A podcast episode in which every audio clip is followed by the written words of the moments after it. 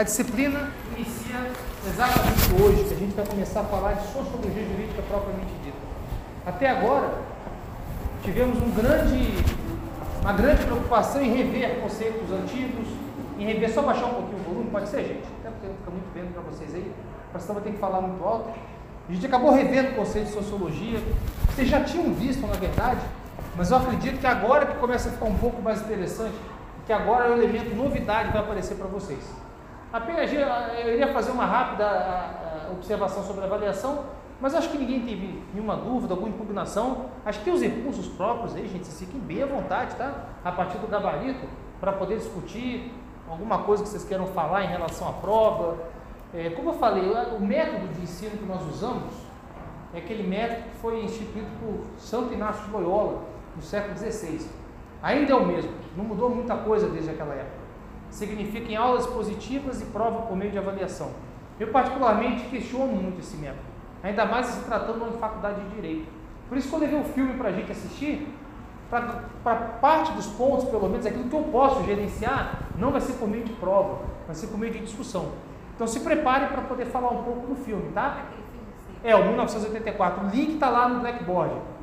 Se quem não puder assistir o filme, o filme acho que é uma hora e meia, nem é grande assim, que leiam umas, os resumos na internet sobre o filme, vocês vão achar muito na internet em inglês, mas isso tem tradução simultânea lá, com caps lock, lá com legenda no Google, é, aulas prontas do filme, que falam sobre o filme, sem que você tenha, tenha que ver o filme. Eu consigo você ver o filme. Mas se não for possível, se tiver o tempo apertado, antes da aula, que eu vou até apresentar, vou colocar no Blackboard o cronograma novo que eu fiz, acredito que daqui a uma, sem ser a próxima, a outra, a outra, a outra, o filme acho que até maio, mais ou menos, vai ter uma aula para discutir sobre o filme. Então eu queria que realmente a gente perdesse tempo com isso. Vocês podem fazer, tem a aulinha sobre o filme de 10 minutos no, no YouTube. Explore o YouTube, gente. O YouTube é uma fonte de conhecimento muito próximo ao que era a nossa enciclopédia no passado. A Wikipedia é um negócio que eu uso frequentemente, vocês deviam usar também. Mas o YouTube vai além. O YouTube tem besteira, tem Felipe Neto, Lucas Neto, tem.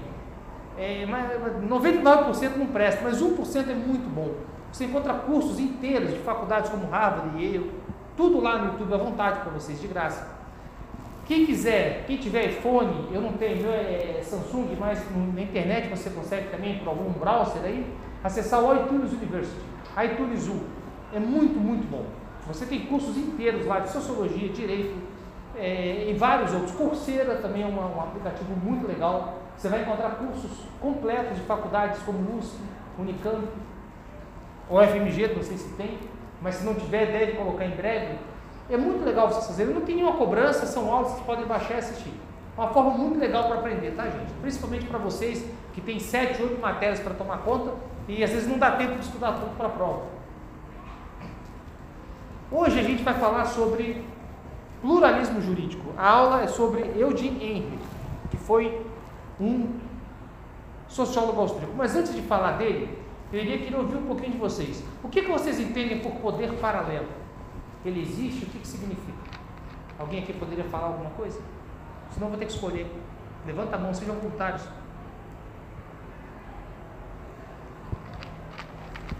O que, que você entende por poder paralelo? Vamos lá, poderia falar de um poder além daqueles constitucionalmente instituídos?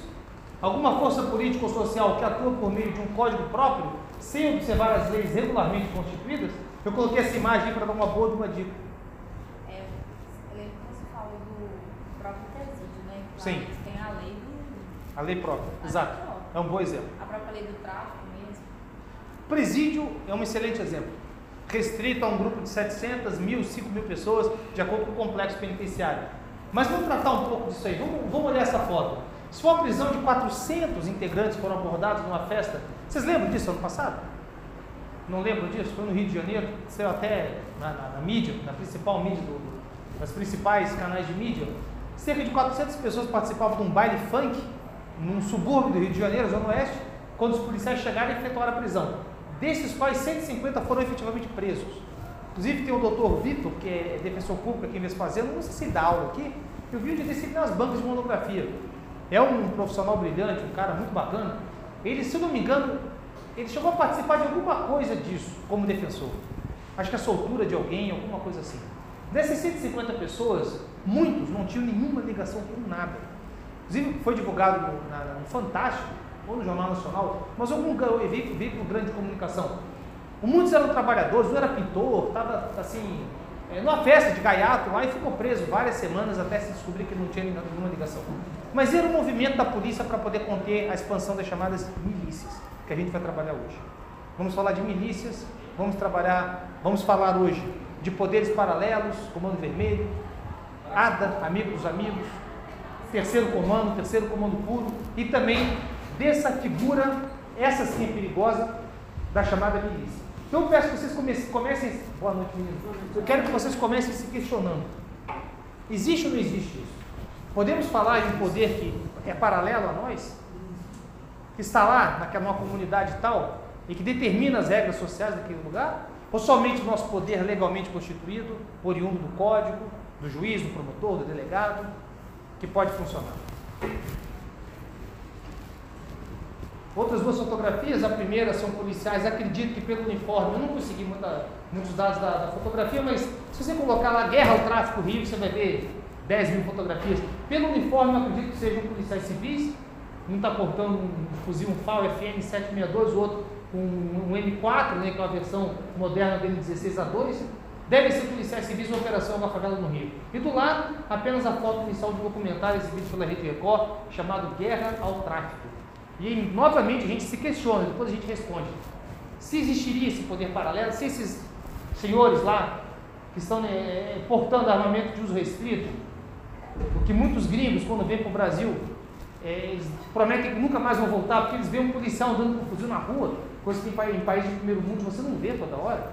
Um policial, um carro de polícia com vários fuzis para fora. É, no Rio, Fiat Ideia era um dos carros mais roubados até pouco tempo justamente porque ele permitia que você carregasse o fuzil dentro dele. Então existe todo um mundo próprio que, que existe nesses locais, não só no Rio de Janeiro, em Minas Gerais e São Paulo também. Mas o Rio, porque a Globo é lá, a gente acaba vendo um pouco mais. Então a gente começa a se questionar até que ponto o nosso poder estatal, até que ponto o poder da jurisdição, a unicidade do Estado, a teoria monista, unitária do direito, realmente na prática ela pode vir a ser aplicada. Com licença, só passar a prova, até para vocês poderem minha, minha... Débora, né? Lucilane? Edmar não veio? Ana, ajuda? Faltou só entregar Inicialmente a gente começa a se questionar um pouco. Já ouviram falar dele? Nunca ninguém ouviu falar do Ney? Sério, gente? Nem, da Rocinha? A esposa dele, uma mulher até muito bonita, que foi presa só ano, ano retrasado, eu acho. O NEM, eu peguei o exemplo dele, Antônio Francisco Bonfim Lopes, conhecido como NEM ou NEM da Rocinha. Por que eu utilizei o exemplo do NEM? Ele, mais do que qualquer outro líder comunitário no Rio de Janeiro, teve uma expressão nacional muito grande. Ele orquestrou uma fuga, que eles entraram no hotel, isso em 2011, um pouco antes de ser preso. Foi algo assim cinematográfico entre várias outras ações. O NEM na Rocinha, não sei se alguém já passou pela Rocinha aqui alguma vez, alguém de carro já passou? É, eu cresci, o colégio que eu estudei na minha infância deixou de ser, deixou de ser um colégio, foi fechado, um colégio centenário, justamente porque a Rocinha tomou conta dele. Eu, minha infância eu passei no Rio, na Gávea. O colégio São Marcelo deixou de existir porque uma hora a Rocinha foi aumentando isso no início dos anos 80 e de repente ela chegou num ponto e que já não dava mais para manter um colégio lá dentro. A Rocinha é uma das maiores favelas do Rio de Janeiro.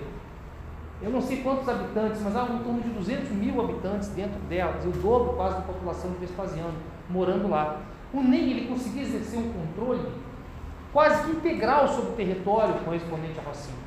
Agora eu pergunto a vocês, como que um indivíduo, sem nenhum suporte estatal, sem nenhum regulamento, sem nenhuma lei, sem nada que o dê base ele consegue dominar uma comunidade de 200 mil pessoas.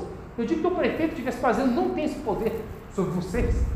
O prefeito de Divinópolis não tem esse poder sobre as pessoas. O Cali de Belo Horizonte, muito menos. Mas ele conseguiu. Não só por meio da força, não só por meio do dinheiro que oriundo do tráfico, mas pela influência que ele exercia na comunidade. O nem ele era conhecido, era característico dele. Ele está vivo até hoje, gente, preso, mas está vivo. Ele andava de chinelos, ele, apesar de, de, ser um grande líder do tráfico, ele nunca ostentou ouro, nunca é, comprou um carrão, nunca fez festas, orgias, como esses, a gente vê um pouco na mídia, esse tipo de conduta por parte deles. Ele era, na verdade, quase um líder comunitário, praticou N crimes, matou muita gente, torturou, mandou muita gente para o micro-ondas. Você sabe o que é o micro-ondas? O que é o micro-ondas? Você põe a pessoa em cima, põe os pneus em volta. Exatamente.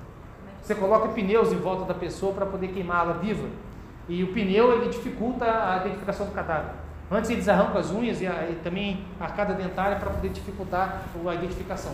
Muita gente sumiu e nunca mais foi encontrado porque terminou no micro-ondas, justamente. Em Tropa de Elite tem uma cena que o cara vai para o micro-ondas. É aquilo ali que se chama de micro-ondas na linguagem atual. O Ney ele conseguiu dominar aquela comunidade, mas não só pela força, não só pelo medo, mas também pelo carisma. É, a teoria weberiana trata disso. Eu não quis abordar isso em Weber com vocês, porque Weber é, como eu falei, ele serve para a economia, para a administração, para o direito. Então, era muito pouco tempo para poder falar. Mas o Weber traça o perfil do líder carismático, é justamente ele. Ele é o líder que ajuda uma família, que dá uma, uma cesta básica, que oferece alimentação, saúde, mas ele também mata, ele também corrompe, ele também tortura. Ele conseguiu dominar. Agora, novamente eu pergunto: ele exercia um poder paralelo? Sim, sim um Estado paralelo, na verdade. Só faltava a classificação de República Federativa da Rocinha. Mas, fora isso, o Estado tinha pouca influência dentro da comunidade. A gente vai ver isso mais hoje.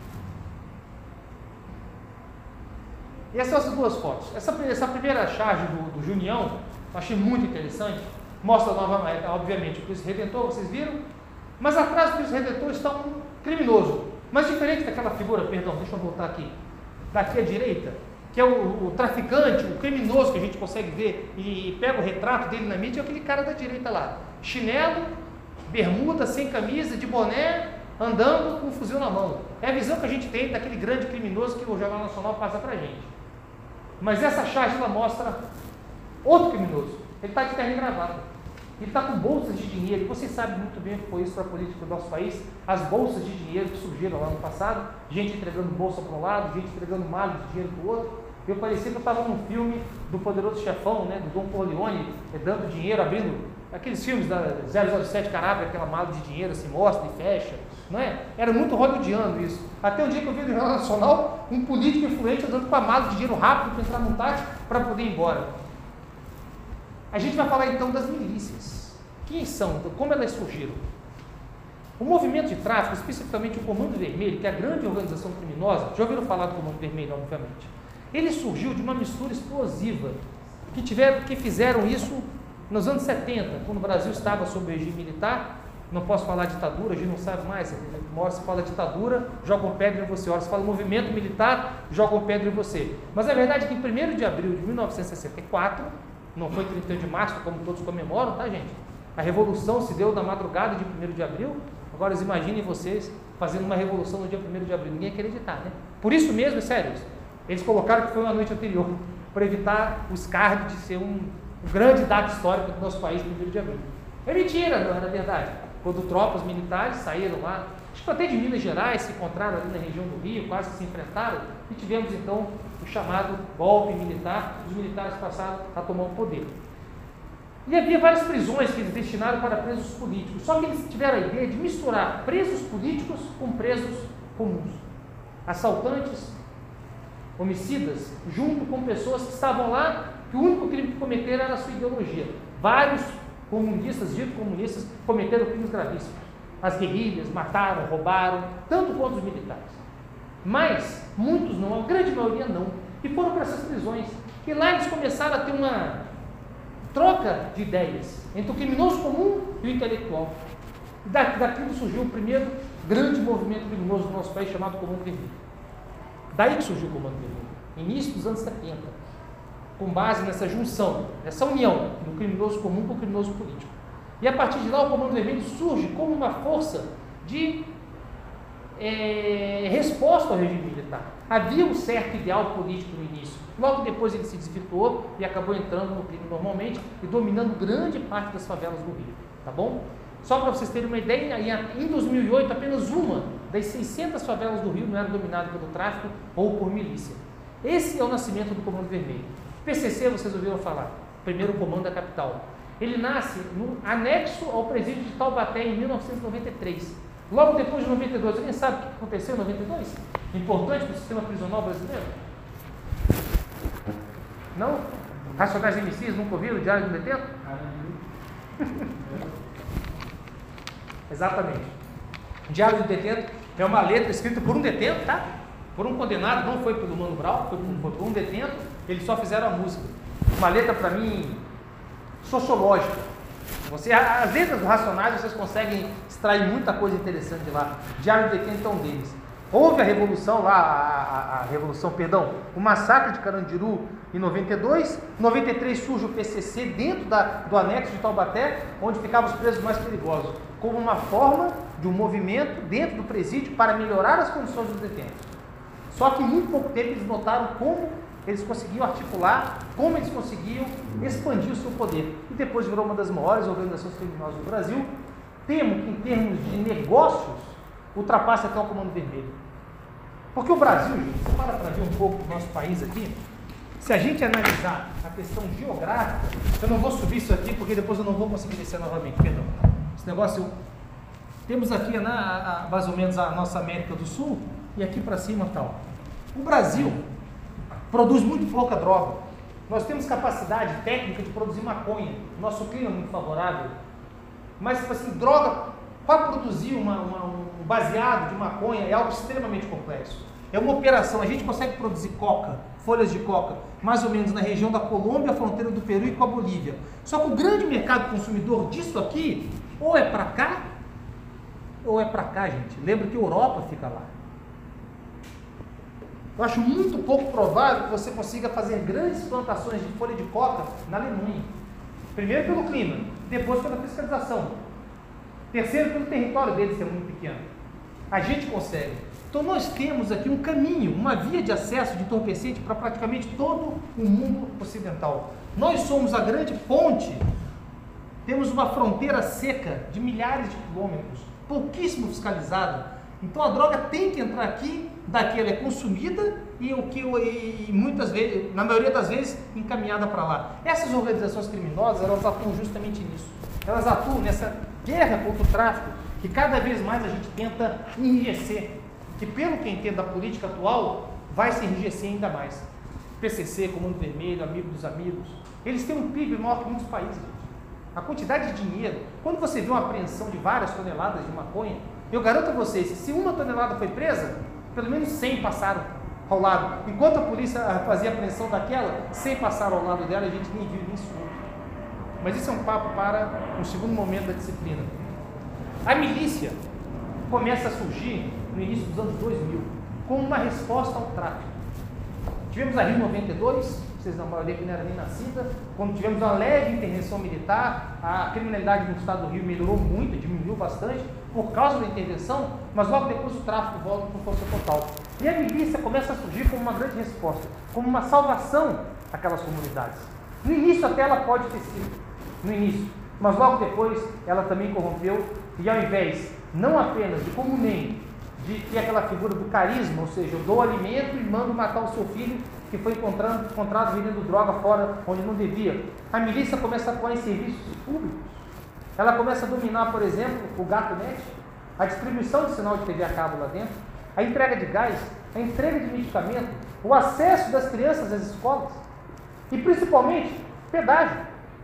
Você tem que pagar pedágio em algumas comunidades do Rio para poder chegar até a sua casa todos os dias. Salvo se você tem um cartão pedágio. Ela começou a diversificar de uma forma que criou um poder muito grande. São 600 favelas, são milhares e milhares de pessoas. Isso fez com que todo o universo populacional começasse a depender dessas milícias. E uma vereadora começou a, contrariar, especificamente o 41º Batalhão, que é o batalhão responsável por grande, uma área de favela muito grande começou a questionar a atuação dele, porque o número de mortos, como vocês sabem, é muito grande nessas comunidades. Vocês sabem que a polícia militar, quando avança esse tipo de operação, ela é muito delicada, porque ela geralmente ela ingressa no local com um armamento que é um fuzil 762, que tem um alcance de até 3 km útil.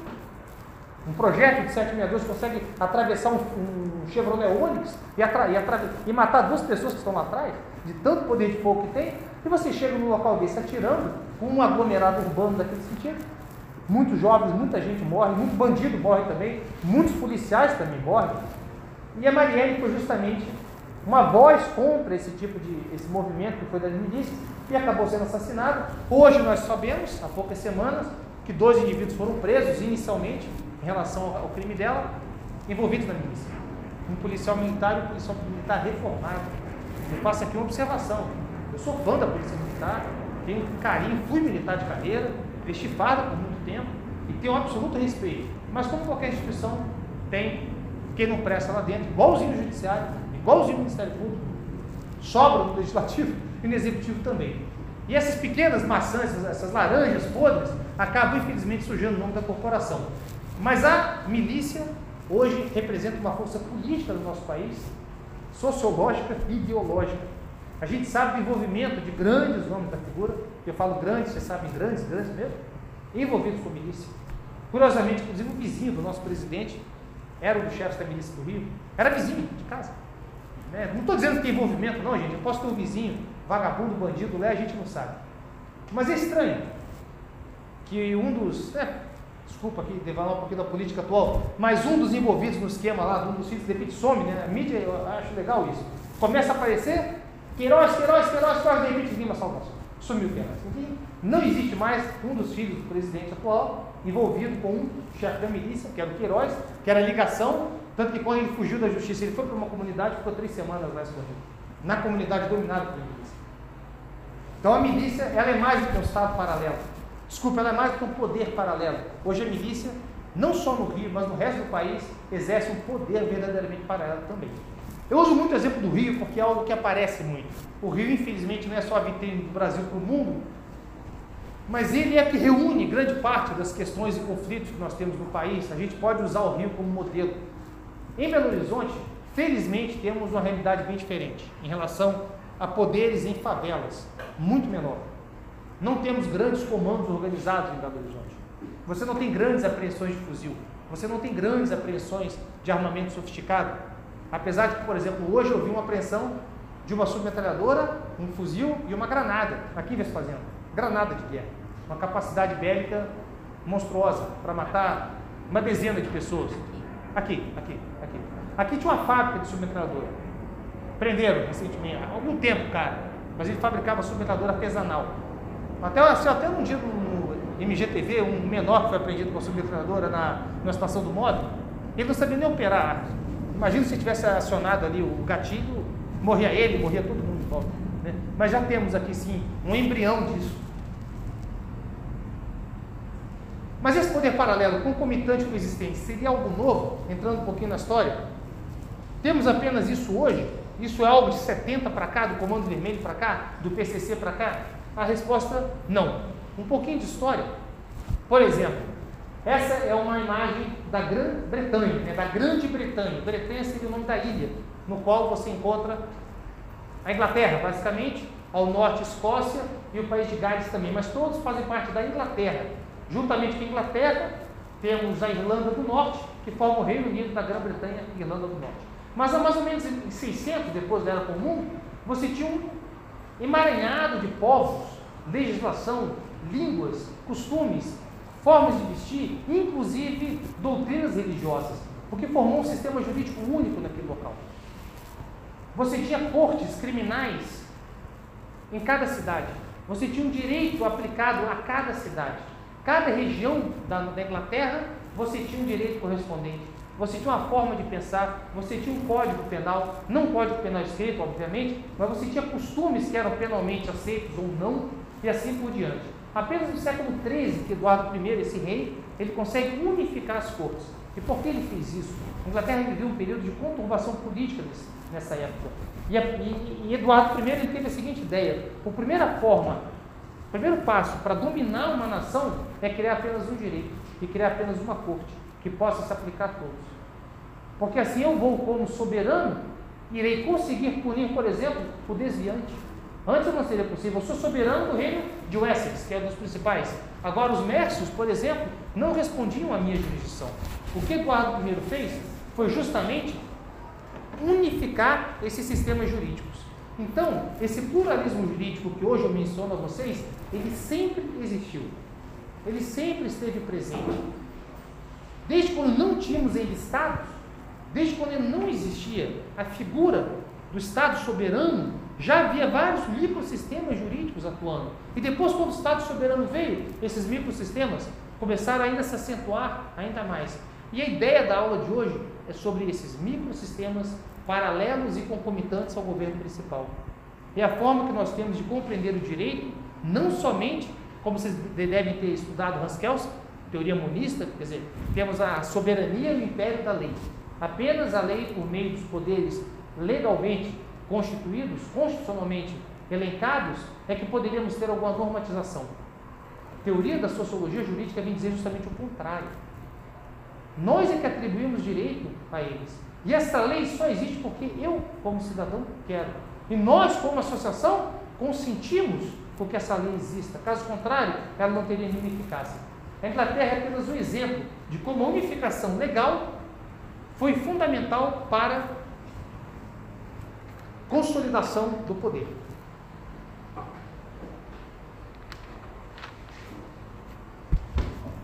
E na formação da primeira favela, você sabe de onde veio o termo favela? Alguém sabe? Favela é um tipo de árvore que existia no Morro da Providência, no Rio de Janeiro, no fim do século XIX. Guerra de Canudos, alguém lembra de segundo grau aqui, Antônio Conselheiro, no interior da Bahia, logo depois da proclamação da República, um líder religioso no interior, no sertão baiano, se sublevou contra o governo central e resolveu fazer uma guerra e fundar um Estado próprio. 25 mil, de 25 a 30 mil pessoas estavam lá. O governo central do Rio de Janeiro mandou várias tropas para lá, vários soldados. Foram 30 mil mortos da parte deles. Foi uma guerra bem sangrenta. Infelizmente, a gente não tem tanta cultura de lembrar desse tipo de situação, mas a Guerra de Canudos foi muito sangrenta naquela época.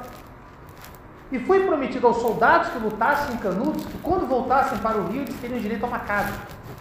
E quando eles voltaram para o Rio, pergunto a vocês se eles ganharam uma casa. Não. Então o governo central apontou um morro, que era o Morro da Providência, que ficava, fica bem no centro do Rio, como sendo o terreno que eles ganhariam. Então vários ex-soldados combatentes foram para lá.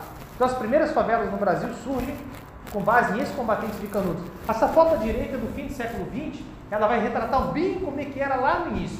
Essa foi a primeira, uma das primeiras fotos que nós temos dessas comunidades no Brasil.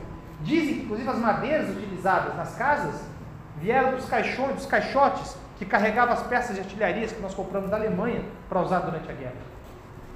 Então podemos falar que o Estado paralelo, ou que é uma micro-organização social no nosso país, em termos de comunidade, que eu estou focando hoje, ela é muito mais antiga do que a gente pensa. Ela nasce com a primeira comunidade carente no Rio de Janeiro. Já começamos a ter ali o primeiro indício de um poder concomitante e coexistente ao Estado. Bem-vindos à teoria de Henry. O poder paralelo, coexistente, concomitante sempre existiu. Com a consolidação das monarquias na Europa, o exercício do poder de punir e regulamentar a vida da sociedade foi restrito aos agentes do Estado. Claro, você se torna um rei soberano, você consegue unificar determinado território, nada mais comum que você impor a sua lei e a sua lei somente. E somente você, por meio do seu discurso, é que vai conseguir imperar naquele local. Todos irão viver ou não de acordo com a sua vontade. Isso é uma forma tirânica, mas até democrática de você poder constituir uma nação. O Brasil precisa desse monismo jurídico para poder chamar o nosso território de fronteira e falar que ali dentro vive um povo chamado povo brasileiro. Mas a sociedade se organiza e vive, estabelecendo regras e até sanções, independentemente do poder central, que é o grande tema da nossa aula. A lei não é somente que consta no papel, ela é um ente vivo, criado e aplicado em diversos segmentos da vida e sociedade. Essa é a grande tirada, grande, o grande lance da obra do Henrique. Ele é o pai da sociologia do direito. Ele nasceu nessa região, é uma foto é, um pouco mais atual, mas apenas para vocês destacarem o que foi o Império Austro-Húngaro. Foi um império que dominou a Europa por vários séculos, da, da dinastia dos Habsburgos. E o Henrique morava na região da Bucovina, que ficaria entre a Ucrânia e a Romênia. Ele vivia no local com altíssima diversidade cultural e étnica. Você encontrava ciganos, judeus, cristãos, muçulmanos, otomanos e vários outros povos vivendo em conjunto. A Romênia, para quem já ouviu falar, é de onde vem a lenda do Conde Drácula, E juntamente com essa diversidade cultural, onde ele foi criado, ele estudou, é que ele começou a observar que não era somente o direito estatal que vinha lá da, da de Viena, que era a capital do Império Austro-Húngaro, que era soberano em todo o território do Império. Muito pelo contrário, vários direitos viviam junto. Várias sociedades se autorregulamentavam, caminhavam, nasciam, morriam, criavam suas próprias regras, sem, independentemente desse governo central. Então a região em que ele vive, ele é chamado de um, é, é, é um, desculpa, um sociólogo austríaco, mas na verdade ele não é austríaco.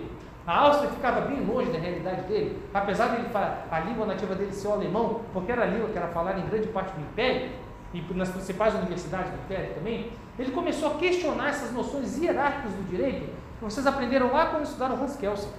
De que lá acima de tudo está a Constituição, depois da Constituição nós temos as leis, e depois das leis nós temos os regulamentos, e assim por diante. Ele começa a falar que não necessariamente. Em que pese essa hierarquia existir, isso é importante, ela não quer dizer, ela não reflete a realidade de uma sociedade. Ele então é um dos pioneiros, gente, em reconhecer. É claro que o Henry, ele viveu no fim do século XIX, início do século XX. Ele morre em 1922, ele era judeu. É, no início do século XX, na verdade, a, a partir da diáspora bíblica, judeus começam a ser perseguidos, isso há milhares de anos. Mas no início do século XX, ser judeu na Europa significava viver em guetos, muitas vezes tendo seus direitos privados, como por exemplo ser obrigado a utilizar uma estrela de Davi amarela no peito, isso muito antes dos campos de concentração nazistas, que vieram só na década de 30, década de 40, muitos, muito antes disso, os judeus já eram discriminados e perseguidos. O Eilif, por ser um judeu, ele viu a Primeira Guerra Mundial, que foi um, um, um movimento extremamente sangrento, 1914 e 1918, com milhões de mortos na Europa, ele viu com grande pesar esse, essa, essa, essa guerra. Isso não só acabou com a saúde dele, como acabou com a vontade dele de escrever. Então, logo depois do fim da Primeira Guerra, alguns anos depois, ele adoece, ainda relativamente jovem, e morre. Mas ele é considerado o primeiro grande autor a reconhecer a existência de um pluralismo jurídico. A gente falou isso bem, quase praticamente todas as aulas até agora. O século XIX, final do século XIX, é marcado pelo elemento quando a Revolução Industrial encontra seu ápice. Quando a, a grande é, feira em Paris, que se deu em 1905, onde ergueram aqueles palácios bonitos, a Torre Eiffel foi construída por Gustave Eiffel por causa dessa exposição, começou a mostrar os avanços da ciência. Um período, como hoje nós estamos com informática, naquela época eles estavam com as máquinas, com o vapor. Eles descobriram que o vapor de uma panela era capaz de mover não somente um navio, mas conseguia ter grandes fábricas inteiras com base naquilo. Nós começamos a desenvolver a ciência de forma plena. E todos esses teóricos, eles querem tudo que, tudo que eles queriam na época era enquadrar algum método dentro da ciência. Lembra de Durkheim? Que ele criou o fato social como sendo objeto de estudo. Ele teve que pegar o suicídio para poder quantificar, colocar no papel, criar números para reconhecer, para ser, para reconhecer a sociologia enquanto ciência. Ele foi primeiros a falar que a lei não necessariamente é a lei do papel, mas é a lei viva. Ele faz uma distinção inicial entre normas de decisões e normas sociais ou normas de conduta. As normas de decisões são aquelas normas aplicadas pelos tribunais, pelos juízes. E são as normas que são oriundas do poder legislativo, seriam as leis formais, enquanto as normas sociais seriam as que realmente governam a nossa sociedade. São elas que são inseridas na consciência popular. Lembra do, do, do, da, da, consciência coletiva de Durkheim, que nós trabalhamos esse conceito? Essa consciência popular, essa vontade que nós temos, inconsciente muitas vezes, de consentir com alguma norma. Esse exemplo que eu vi utilizando aqui repetidamente, de que não tem ninguém em pé e todos estão vestidos em sala de aula. Nós consentimos com essa norma. Isso é uma norma social, uma norma de conduta. Ela não está escrita no papel. Então, eu falei desse assunto para vocês lá na primeira aula. Ela não está, ela é implícita entre nós, mas é ela que governa efetivamente a nossa sociedade. Quando você não tem uma observação, quando você não tem um agente fiscalizador, sem radar, você pode andar 200 km por hora, se seu carro permitir, ninguém nunca vai saber, só se você morreu ou aconteceu algum desastre. Caso contrário, não. Então, que norma que está valendo ali? A sua norma de conduta pessoal, que eu tenho um carro potente e eu posso dirigir, ou a norma do, da Lei 9.503, que é o nosso Código de Trânsito? A lei sua, aquilo é que está valendo naquele momento, não necessariamente a lei estatal. Então, esse direito que caminha à frente, juntamente com outro direito, que é o grande lance dele. Isso são as normas sociais, as normas de conduta. Um exemplo que ele fala, obviamente, é o exemplo do costume. Ele afirmou que o direito vivo, essa é a grande expressão, tá? Se tiver que lembrar alguma coisa do Henry, lembre dessa expressão, direito vivo. Ele usa no principal livro dele, são Fundamentos da Sociologia do Direito, lá num dos últimos capítulos, ele começa a tratar justamente desse tema. Regulamenta a vida social e pode ser muito diferente das normas e decisões aplicadas no tribunal, atraindo uma autoridade cultural muito maior.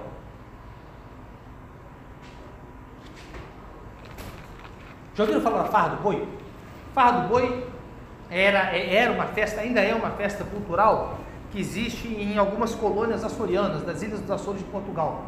Florianópolis, de onde eu vim, é uma festa tradicional. Na minha infância era muito tradicional. Mas eh, meu pai nunca deixou assistir, ainda bem. Era algo horroroso.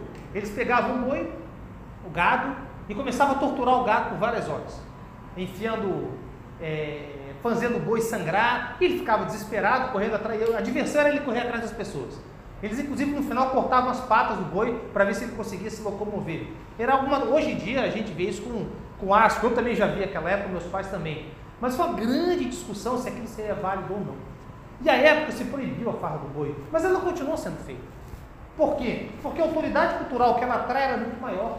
As touradas da Espanha, gente. Espanha, não estou falando de Florianópolis, não, terceiro mundo, estou falando de Europa, Espanha, touradas. É a mesma coisa da farra do boi, é um pouquinho mais bonito. Né? O, o toureiro se veste, bota aquela calça justa lá entalada na bunda, tal, não sei o quê. Mas não é nada mais do que torturar o boi por várias horas e no final matá-lo. Não é verdade? Isso ainda existe hoje num país desenvolvido, integrante da União Europeia, membro da comissão, da, da, da, das comissões internacionais de direitos humanos, mas eles continuam fazendo direito humano, não necessariamente direito animal, mas vocês entenderam. Continuam praticando esse tipo de conduta, por quê? Porque a autoridade cultural da norma paralela é superior àquela que está no patrão. Somente se o Estado decidir intervir para sobressar aquela norma paralela e concomitante, é que você vai ter, que eles vão conseguir parar, e muitas vezes não vão parar, eles continuarão fazendo. Como por exemplo, vocês sabem que há mais ou menos 12 mil anos nasce um homem chamado Jesus, muito chamando também de Nazaré, que seria a região na qual ele veio. Logo depois ele funda o humanismo cristão e Pedro funda a primeira igreja de Cristo. E os cristãos, para poder se reconhecer naquela época, porque até o século IV, ser cristão significava ser um criminoso. Era algo contrário à norma estatal romana. O Império Romano estava em sua plena decadência, mas mesmo assim ele ainda tinha muito poder nos locais os quais ele controlava. Então eles faziam isso na areia, para poder. Perdão, meu peixe saiu muito feio eles desejavam peixe na areia. Daí que vinha essa ideia do peixe como sendo um símbolo cristão, para quem não sabia. Por quê? Porque eles faziam isso na areia e caso algum soldado, um gladiador romano passasse, gladiador, um pretoriano romano passasse, eles com o pé conseguiam limpar. Então eles se identificavam e continuaram praticando o cristianismo por alguns séculos, até que finalmente ele foi incorporado como sendo a religião principal do Império Romano, em quatro, mais ou menos meados de 400 depois da Era Comum. Ou seja, ele se praticava o cristianismo, mesmo sendo proibido. A autoridade cultural trazida por Cristo era muito maior do que a autoridade estatal principal. Isso nos faz, como a gente colocou lá naquelas imagens iniciais, aquele jovem na frente de um blindado na Praça da Paz Celestial em Pequim, ou é o movimento de junho de 2013, que alguns dos senhores talvez tenham saído das ruas também, eram todos criminosos, todos paralelos ao governo. Não havia uma norma estatal permissiva para que você fizesse aquilo, mas mesmo assim vocês fizeram. E depois hoje consideramos como algo bom. Então a gente sempre tem que olhar o diverso, o desviante, com dois olhares. Olhe o criminoso hoje de uma forma criminosa, mas pense que aquela conduta, dependendo do espaço, de tempo e lugar, ela pode vir a ser posteriormente considerada como heróica. Né? Sigmund Freud ele, ele, trans, ele prescrevia cocaína para seus pacientes. Porque no início do século XX, fim do século XIX, era chique cheirar cocaína.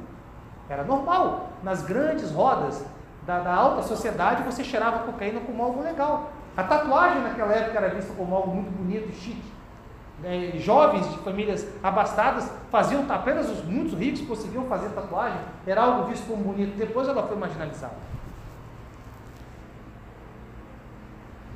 Isso aqui é um trecho dele, não precisa ler não, eu quero que, como vocês vão ter acesso a essas essas apresentações, Caso vocês não queiram ler o texto, eu vou deixar para vocês no Xerox semana que vem, que é do próprio Henry, vocês pelo menos vão ter na apresentação um pouco da obra dele e a definição do que seria de direito vivo.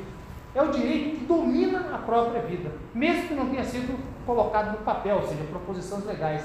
Não somente aquelas leis reconhecidas, mas também aquelas que foram negligenciadas e até aquelas desaprovadas. Tudo isso será direito vivo, porque ele é aceito, consentido e aplicado por nós, independentemente do Estado. Temos três aspectos do direito vivo que eu vou tratar com vocês, dessa obra dele.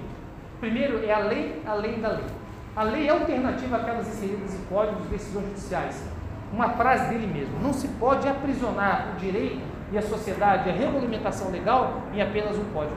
Isso não é possível. Nós somos, enquanto sociedade, muito mais complexos do que isso. O cerne da produção legislativa não reside na ciência jurídica, mas na própria sociedade. A lei que importa é aquela que opera e aceita localmente. E depois ele fala muito na obra das associações, que nada mais são do que as pequenas instituições jurídicas que nós criamos.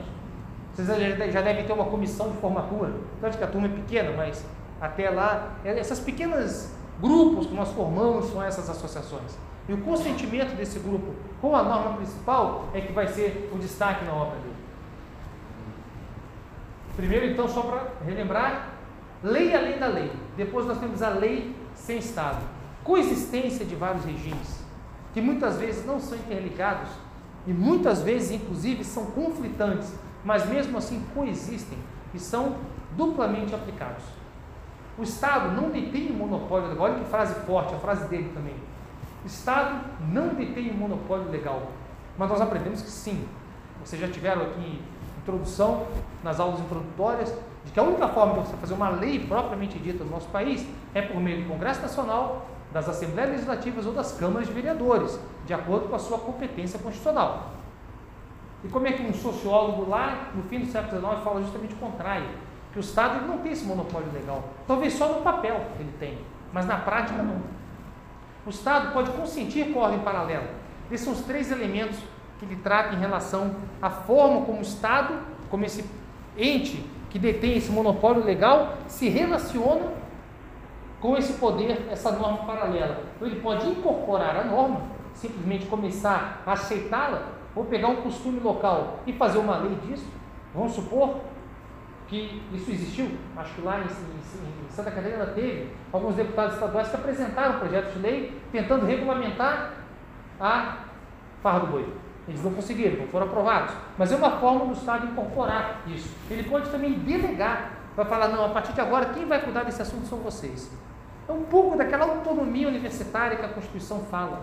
A Constituição da República, ela, artigo 200, alguma coisa, ela delega as faculdades as universidades o poder de autotutela e de autorregulamentação. Por quê? Porque a Constituição foi criada, ela foi redigida para que tenhamos uma instituição livre de pensamento, para que a universidade possa ser um local no qual a é, democracia intelectual seja plena. Que qualquer professor possa chegar aqui, expor as suas ideias e, principalmente, qualquer um de vocês possa se levantar e falar: com licença, eu gostaria de me expressar sobre determinado assunto, mesmo que seja um grande tabu. É, na Inglaterra, em Londres especificamente, tem um parque chamado Hyde Park, Parque Hyde, no qual é uma tradição já centenária. Existe um campo, uma parte do parque, que todo domingo de manhã, se você subir, se você se retirar de território inglês, ou seja, subir num banquinho, você pode falar o que você quiser. É uma experiência cultural muito bacana. Mesmo quando a Inglaterra não era tão liberal como é agora, você podia subir lá e dizer que a rainha, usar um termo chulo, e você gostaria de matar toda a família real.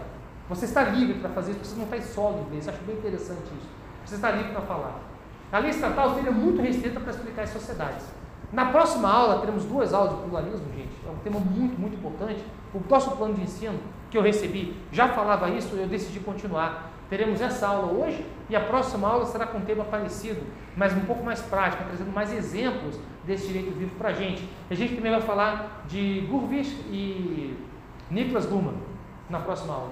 Lex mercatória, que é a lei de mercado, que era a forma como as sociedades medievais conseguiam transportar a mercadoria de um local para o outro, numa época em que não existia Estado, não existia nação, não existia ONU, não existia nada. Eles conseguiam se regulamentar mesmo assim, e falaremos também da regulação da internet, dentre outros exemplos. Leis não estatais se tornariam leis subestatais. Resistência por parte do poder considerado legítimo, não reconhecimento de regimes rivais e concorrentes. É natural que um Estado que queira dominar, eu não utilizo o termo dominar de forma ruim, existe a dominação ruim, mas existe a dominação boa. Nós somos, felizmente, dominados por um poder executivo central, legalmente constituído, e por isso nós somos uma democracia e temos uma relação boa com outros países e assim por diante. Mas muitas vezes isso não ocorre. De qualquer forma, tanto esse poder que domina bonzinho quanto ruim, os dois não querem um poder paralelo ao deles. Nenhum Estado quer dois reis. Por isso que um deles, que está detendo poder, na Revolução Francesa, na época do terror, logo depois de 1789, quando um partido conseguia a maioria na Assembleia, todos os outros eram o quê? Decapitados. Era assim que ocorria naquela época. Inclusive o criador da guilhotina e grandes pensadores franceses foram decapitados justamente por isso. Porque não se aceitava essa concorrência. E temos o terceiro elemento, que é a ordem sem lei. Normas implícitas que tornam a ordem possível. Um foco um pouco menor de como é, um foco menor em como as associações impõem a sua norma e mais como comportamentos padronizados conduzem essa pacificação social, independentemente da esfera e da existência de uma lei. O Ele, ele traz uma função chamada, uma função, perdão, ele traz uma visão chamada funcionalista da sociologia, em que a sociedade é dividida e funciona por meio de atribuições específicas de funções a cada indivíduo e grupo. Ele entende, o Erle entende que a sanção de uma norma é uma forma de manter essa solidariedade. Vocês lembram de uma das formas que Durkheim falava que a gente conseguia impor a solidariedade? Lembra? Estava até na prova. Por meio do crime, da punição. Quando nós punimos, quando nós apedrejamos, seja em uma praça pública, seja por meio de uma decisão judicial. Nós nos sentimos melhores, nós nos sentimos coesos, sentimos que a nossa sociedade está funcionando, que nós somos funcionais em que a sociedade e a lei vão prevalecer, como eu lembrei na última, das aulas passadas aí, quando, por exemplo, a Suzanne von Richthofen foi condenada, nós nos sentimos mais fortes com isso. Quando a presidente perdeu o mandato por impeachment, alguns se sentiram muito unidos por isso também. Esse sentimento de coesão deriva dessa punição. O Henry vai falar um pouco além, não só a punição, mas toda vez que nós sancionamos uma norma, de certa forma, os nossos representantes, nós estamos dizendo que a partir de agora portar arma é crime. Nós, de certa forma, damos um consentimento para que essa norma seja válida. Isso cria entre nós também uma, um liame subjetivo solidário. Um bom exemplo, que da próxima, as, outras, as próximas telas vão tratar disso. Peraí, é o mercado de peixe. Agora, uma crítica, claro, à, à obra de Hermer, ordem sem lei ou ordem dentro da lei. Um autor especificamente vai falar que só existe essa norma paralela que funciona porque você sabe que se der errado, você pode recorrer ao Estado. Por exemplo, vamos fazer um acordo em relação à reintegração de posse. Vamos resolver o negócio da posse entre eu e você aqui. A gente só consegue resolver isso porque a gente sabe que se algum discordar, a gente pode recorrer a um poder central.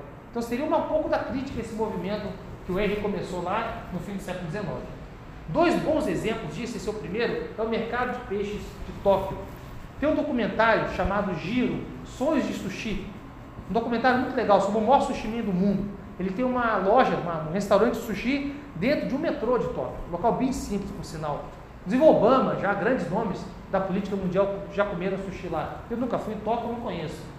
Mas a, o, grande lance do Giro é que ele vai de madrugada para o mercado de peixes escolher o atum. Parece que a compra do atum é algo bastante complexo na cultura japonesa. Escolher o atum, ele foram anos e anos de prática para ele poder escolher um atum adequado para poder servir para os clientes dele. E o mercado é um mercado gigantesco e que funciona de forma única, sem intervenção estatal. Há juízes lá dentro que eles vão poder arbitrar questões envolvendo dois compradores, um comprador e um vendedor de peixe. Você compra o peixe, o peixe depois não fica bom, você não vai para o judiciário, você vai lá dentro mesmo, para poder, lá dentro você vai resolver. É um microsistema próprio. É uma toda uma legislatura que existe e funciona lá dentro. Ele reforça, ele não substitui a cooperação dos participantes do processo de pesca, preparo e venda. O segundo exemplo seria o mercado mundial de diamantes. Ah, o grande centro, de não de produção, é claro, de venda de diamantes, temos dois grandes centros. Um é Antuérpia, que fica na Bélgica, e outro é Nova York. São os dois grandes centros de venda e negociação de diamante. Diamante, gente, é algo extremamente valioso, vocês devem saber. Uma pedra pequenininha de diamante, você compra um apartamento. Né, o valor daquilo. Uma coisa, eu não sei que é bem longe da minha realidade, nunca comprei um diamante assim, mas é, é extremamente, extremamente valioso. A gente sabe que em Minas Gerais conseguimos extrair diamante, mas as principais jazidas estão ainda na África. Ele é um mercado totalmente próprio. Até porque os judeus são muito próprios. Né? A população judaica, ela, nós temos 2 bilhões de cristãos, nós temos 1,4 bilhões de muçulmanos e temos 500, é, 15 é milhões de judeus. É, a, a, a religião judaica não é uma religião missionária, como é o islamismo e o cristianismo. Ela não sai pregando, aceitem ao meu Deus, aceitem ao meu Cristo, ao Maomé e acreditem na minha palavra e vamos convertê-los. Pelo contrário, você virar cristão é muito fácil. Você só você se declarar cristão. Muçulmano também não é difícil. Agora judeu não. Você não consegue virar judeu. Eles são muito restritos. Então eles possuem N regras. É um povo muito interessante para a gente poder entender um pouco da doutrina de hoje. Eles possuem regras próprias, eles possuem uma língua própria, né, que é o hebreu, que é o hebreu falado em Israel, mas o Yiddish, que é uma mistura de hebraico com alemão, se fala mais, que eram os pobres judeus do leste europeu que foram expulsos e acabaram muito eles fizeram sorte, conseguiram chegar até Israel. Mas é uma população, um povo muito pequeno. E o mercado de diamante, gente, uma pedra pequena dessa pode valer um milhão de reais. É algo extremamente valioso. Como é que eles resolvem isso? Entre eles. Você consegue cobrar a dívida de outro mercador de diamante com a palavra. Se, se você ouviu que ela me prometeu pagar um milhão, ela vai pagar um milhão. E eu não vou para o judiciário, porque lá eu não vou chegar perante o juiz de direito. Na Bélgica, falou: olha, ela me prometeu que ia pagar um milhão, eu quero meu dinheiro no papel. E o contrato? No Brasil, o contrato verbal pode, vocês sabem, vocês vão aprender isso. Mas ele é limitado.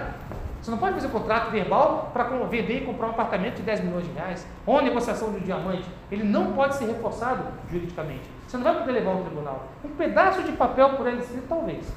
Eu posso iniciar uma ação, não executória, mas uma ação de conhecimento para poder criar um tipo executivo, no qual vai poder se defender. Mas a palavra dela pode é o suficiente no mercado de diamantes para eu poder cobrar a dívida dela. E se ela se recusar a pagar?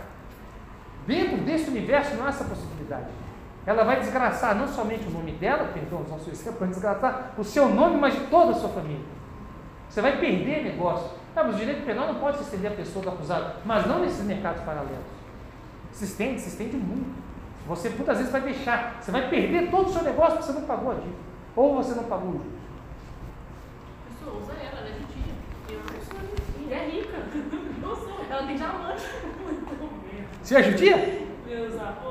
Seus avós são judeus? Que bacana. Então você vai poder me Mas ser. eu não sou rica. Eu não tenho diamante. Existe esse entendimento que o judeu é rico. Nós não somos ricos. E é um entendimento é, é, é que vem dos milhares de anos de perseguição que os judeus tiveram no mundo. Porque o judeu, na idade lá na época, é, na época medieval, o judeu, por exemplo, aceitava emprestar, ele aceitava a usura. Ele emprestava dinheiro como forma de ganhar dinheiro. Não há nenhum mal nisso. Mas naquela época, pela Igreja Católica, era visto como um crime horrendo. E os judeus eram perseguidos, mortos. Inclusive, muitos fugiram para o Brasil. Não o caso dos seus avós, obviamente, mas os nossos antepassados. Dificilmente um brasileiro, brasileiro não vai ter alguma origem. Por isso que, quando tem esses movimentos, desculpa, imbecis brasileiros, neonazistas, né?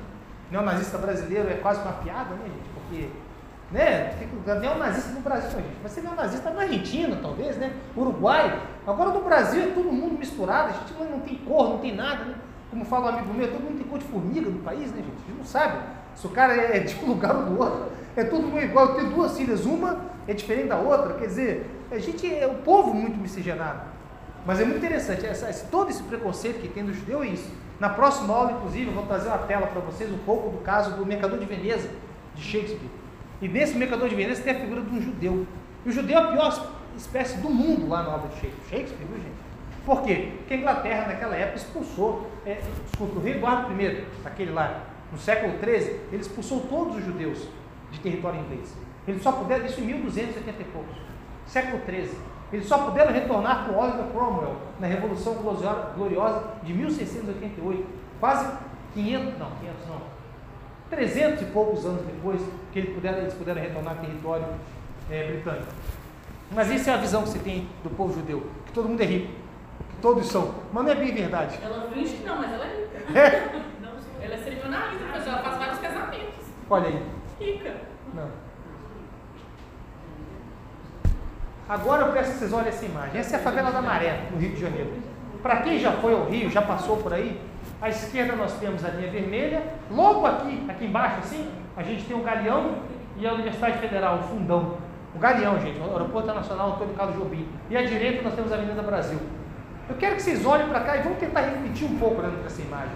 Quantas relações existem dentro? Quantos contratos de compra e venda são feitos diariamente e a cada minuto nesse lugar? Quantas pessoas moram aí? Quantas regras são delimitadas dentro desse universo próprio? O alcance do direito positivo estatal aqui dentro, lá nessa escola aqui, ou então nessa UPA que funciona lá dentro desse local. Até que ponto o direito estatal consegue atingir esse lugar?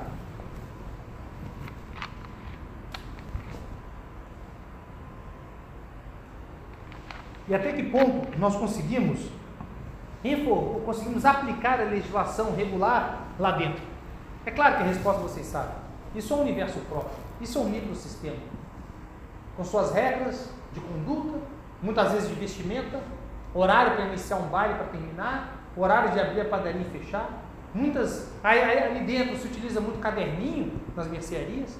Por quê? Porque se você não pagar, você tem como cobrar de uma forma muito mais rápida e nem sempre violenta. A gente tem ideia muito equivocada de que aí dentro todo mundo é traficante, todo mundo é bandido, ninguém presta. E a gente sabe que isso é uma, é uma falácia, isso é uma imagem que a mídia coloca nessas localidades. Uma vez, eu estava na, na ilha do governador fazendo um treinamento de, de tiro, era, era, da Marinha, os fuzileiros navais, um curso de tiro lá que eu fiz muito tempo. E um dia a gente estava voltando, e por algum motivo que até hoje eu não sei porquê, o armamento que a gente levava, a gente voltava desmuniciado. Então estava todo mundo com pistola e fuzil, mas não tinha um projétil vivo ali. E o carro quebrou bem aqui, assim. A, a, o carro da Marinha lá, o que é tudo velho, quebrou bem aqui. E a gente, todo mundo uniformizado, o pessoal saiu do ônibus e de repente os amiguinhos começaram a aparecer no alto das, das lajes lá, de fuzil, armados. Para tipo assim, não, esse aqui é lugar para vocês, vai ter alguma operação militar. Isso foi em 2008. Não, 2008 não, eu já estava aqui. Isso foi em 2005. Antes de qualquer intervenção, antes de qualquer. E foi uma experiência bem, bem, bem interessante. Assim. Graças a Deus conseguiram resolver. A gente entrou num veículo de emergência e depois revocaram o ônibus para poder voltar para casa. E dentro desses locais, o PP vocês provavelmente já ouviram falar. Eu vou usar o exemplo do PP porque a gente falou hoje de consentimento e de paralelismo. Existe um estado paralelo, um poder paralelo, concomitante e coexistente ao nosso. Estou repetindo essa frase para a gente poder gravar. Mas o que foram e o que são as unidades de polícia pacificadora? Nada mais é do que a resposta do Estado a esse direito vivo nessas comunidades. Isso começou no Rio de Janeiro, nos anos 2000, início dos anos 2000, começou a se colocar unidades de polícia pacificadora, nada mais eram do que quartéis dentro das comunidades cariocas, dentro das favelas cariocas, para poder diminuir a criminalidade e para poder fazer o quê? Controlar o território. Interessante que o PP nada mais é, nada mais foi, nada mais é do que uma operação de guerra. Como você quiser, você quer o, o que, que, que Napoleão e Hitler tentaram fazer com a então União Soviética? Né, a Rússia, desculpa, a, a Rússia primeiro, depois a União Soviética, eles tentaram invadir. Mas para você poder dominar o país naquele tempo, hoje nem tanto, você precisava de fisicamente estar lá. Você precisava invadir e consolidar o seu poder.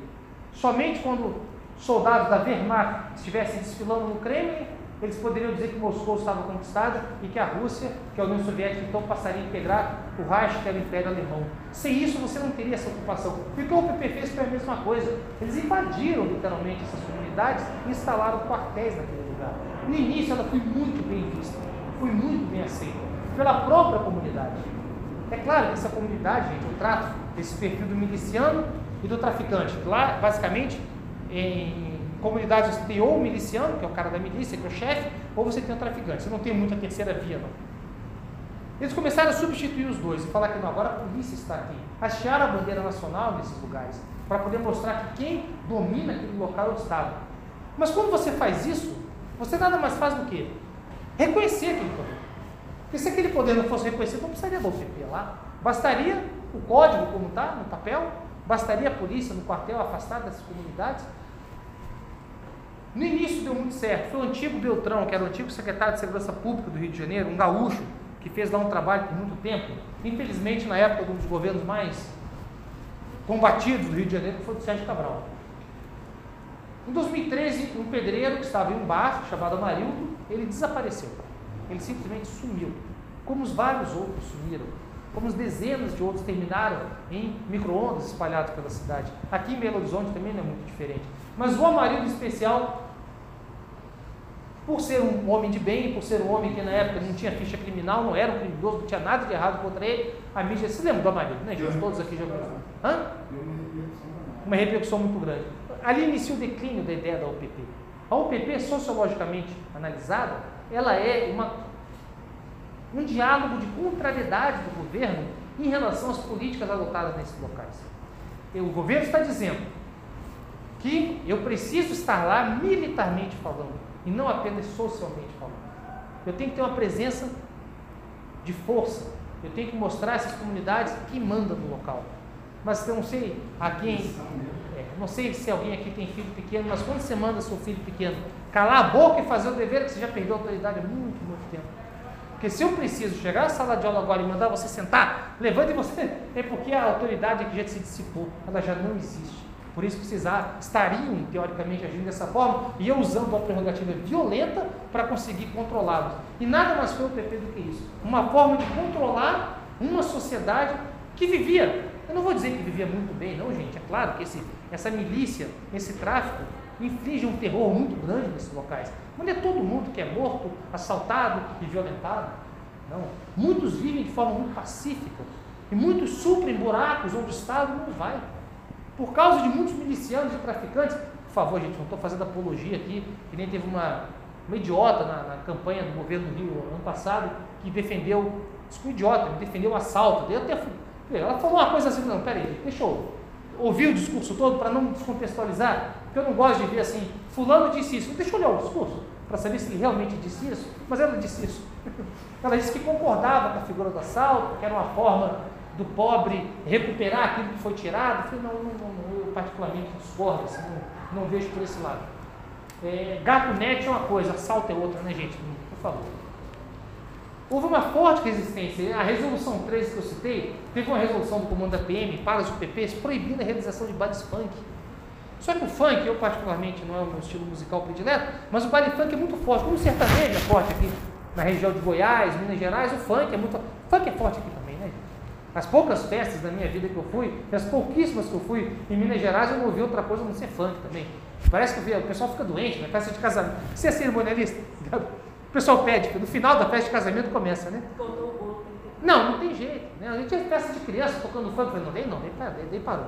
Deu, não deixei não. falei, não, deixa ouvir ainda Peppa Pig, essas coisas, né, gente? Porque, pô, pelo amor de Deus, né? Menino de 8 anos descendo até o chão, tal, esfregando a bunda não sei aonde, não é por aí também. Mas é, a nossa cultura é muito ligada a isso. Essa resolução ela não pegou. Inclusive tem a figura da lei que não pega, que existe no Brasil. A gente sabe disso, né? É a nossa forma de adotar a teoria de Henry. Nada melhor do que, já viram essa expressão, obviamente, lei que não pegou. Pode isso, às vezes eu tenho que explicar para o professor americano uma lei que não pegava, ele, ele não conseguiu compreender. Ele não entendeu. E não foi o meu inglês ruim, não. Que realmente é difícil você compreender uma lei oriunda do Estado democrático de direito que não serve para absolutamente nada.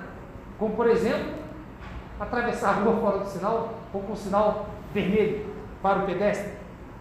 Ele não vai atravessar a rua com o sinal vermelho. Ninguém atravessa a rua, ninguém espera o sinal vermelho. Mas a lei, o código de trânsito fala que sim. Mas ele faz outra coisa. Isso é direito. Entendeu? Isso é direito paralelo. E as UPPs foi isso. O Amarildo acabou sendo investigado e nunca descobriram né, o certo que aconteceu. Prenderam alguns militares que estavam na guarnição, inclusive um deles um oficial, que eu também não sei. Com certeza muitos ali pagaram por algo que eles não fizeram, militares, porque às vezes você está lá, a, a, a tropa está lá e um deles quer fazer besteira. E os outros. Só que a lei do militar é igual a lei da cadeia, é igual a lei aqui. Ninguém não, vai levantar a lei e falar, olha, foi fulano. Porque sabe que ele vai morrer. É claro, não tenha dúvida. Então eu fico pensando que muita gente deve ter pago essa conta do Amarildo aí sem necessariamente ter feito, mas muitos fizeram. E acabaram matando, sumiram com o corpo. E resultado vocês sabem, né? Quer dizer, não teve resultado, alguns presos somente. Esse cartão eu achei muito bacana. De um lado nós temos a UPP, não sei se vocês conseguem ler, que é a Unidade de Polícia Pacificadora, que é a unidade, o quartel da polícia na favela. No outro nós temos a Unidade de Pacificação Definitiva, a UPD, que é a criação desse Simanca, que nada mais é do que um artista, um, cartunista. A polícia está aqui sim, gente. Ela não deixa de estar presente. Mas junto nós temos um hospital, temos uma creche, um centro poliesportivo, temos um centro cultural uma escola pública de qualidade. Então a gente questiona que a forma do Estado reagir a esse direito vivo dessas comunidades, eu usei muito hoje o exemplo do Rio de Favela por isso. É um exemplo muito fácil para a gente entender o que é direito vivo. Aquele direito que vivia lá. Ao invés de eu chegar lá com o fuzil, eu vou chegar com, é que eu falo, o, o fórum precisaria de muito menos juízes e muito mais assistentes sociais. Uma das profissões mais importantes do Brasil é assistente social. Pessimamente remuneradas, delegados a segundo plano, em muitos casos. Não é um vestibular tão concorrido assim, igual de direito, é. Não tem tantas faculdades porque não tem mercado de trabalho, mas deveria ter. O grande emprego público no Brasil deveria ser assistência social, como ocorre em alguns, em alguns locais dos Estados Unidos. Em que assistente social é ela que vai para a comunidade, e lá eles também têm favela, mas não no morro, mas são os grandes conjuntos habitacionais, os guetos que se formam nos Estados Unidos. A nossa última aula do semestre vai ser sobre o Ivacan e vai ser sobre guetos, vai ser muito interessante. Estou preparando uma aula bem bacana para a gente. Essa assistente social, ela vai, ela conhece a família, ela é responsável, por exemplo, por quatro prédios da unidade. Ela sabe todo mundo, ela sabe quem mora lá, ela consegue oferecer alguma assistência mais direcionada. Nós temos algo parecido, mas é uma profissão muito pouco valorizada. Nós temos o CREAS, nós temos o CRAS, nós temos unidades públicas, mas os municípios não têm verba. Isso eu entendo desde que eu me. Gente, eu lembro desde que eu me entendo por gente. Perdão o seu horário, gente. Eu não quero passar muito para você. 8h20, mais uns 5 minutinhos só. Desde que eu me entendo por gente, é a mesma história. É a mesma história. Não tem verba, não vai passar o duodécimo e não sei o quê, e acaba não investindo em assistência social. No município está fazendo não é diferente. E é um município extremamente rico. Muito rico. Vespasiano é muito rico. São José da Lapa é muito rico também. Tem uma arrecadação bem alta, gente. Mas a parte de assistência social não é o governo atual, nem sei, desculpa, nem sei que é o prefeito que está, nem, nem conheço, nem sei o partido. Mas eu garanto a vocês que se você pegar os últimos 10 mandatos, não vai ter sido diferente a história. E o que nós precisamos, talvez, ao invés de um PP, sejam UPDs. Eu gostei muito da, do trabalho dele. Elas seriam, as UPPs, a resposta do Estado ao exercício desse direito vivo dessas comunidades. Terminou. Alguma dúvida, gente? Alguma colocação em relação à aula? Em relação a isso aí? Tem que terminar ainda dentro do horário para não avançar tanto. Então tá bom, por hoje é só.